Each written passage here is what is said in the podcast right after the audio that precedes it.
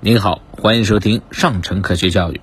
今天要和大家分享的是“不敢越雷池一步”。那么，雷池是一个什么东西呢？“不敢越雷池一步”啊，这一个成语原指不要越过雷池，后来比喻不敢超越一定的范围和界限。那么，雷池到底是个什么东西呢？原来，雷池是一个湖，在今天安徽省望江县。雷池是从湖北省黄梅县流到安徽省望江县东南积水而成的一个池。从地名上来说啊，雷池是一个古地名，最晚在三国时期就有了，并且还设立了行政机构，派驻了行政官员。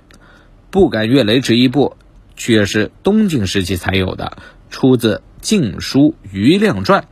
东晋时期啊，晋明帝皇后的哥哥余亮。在晋成帝继位后，执掌朝政。当时西部边境啊，非常的不安宁。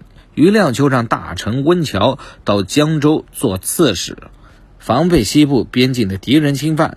温峤上任不久啊，就发现有个叫苏峻的人想要谋反。余亮知道以后呢，就让苏峻到都城建康来做大司农。结果苏峻接到朝廷的通知以后。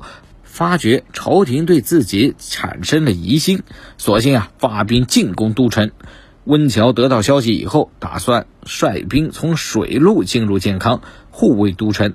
可是余亮却觉得苏峻不成气候，他写信给温峤说：“吾忧西垂过于溧阳，足下无过雷池一步也。”意思就是，我担心西部边境更甚于苏俊叛变，你务必留在原地，不要越过雷池到京都来。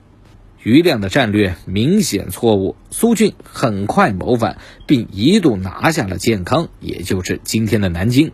后来，余亮和温峤联手杀掉了苏俊，平定了叛乱，总算是弥补了之前的错误。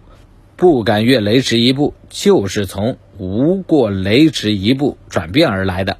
雷池呢，因此而名垂青史。好了，今天的分享就到这儿，我们下期节目再见。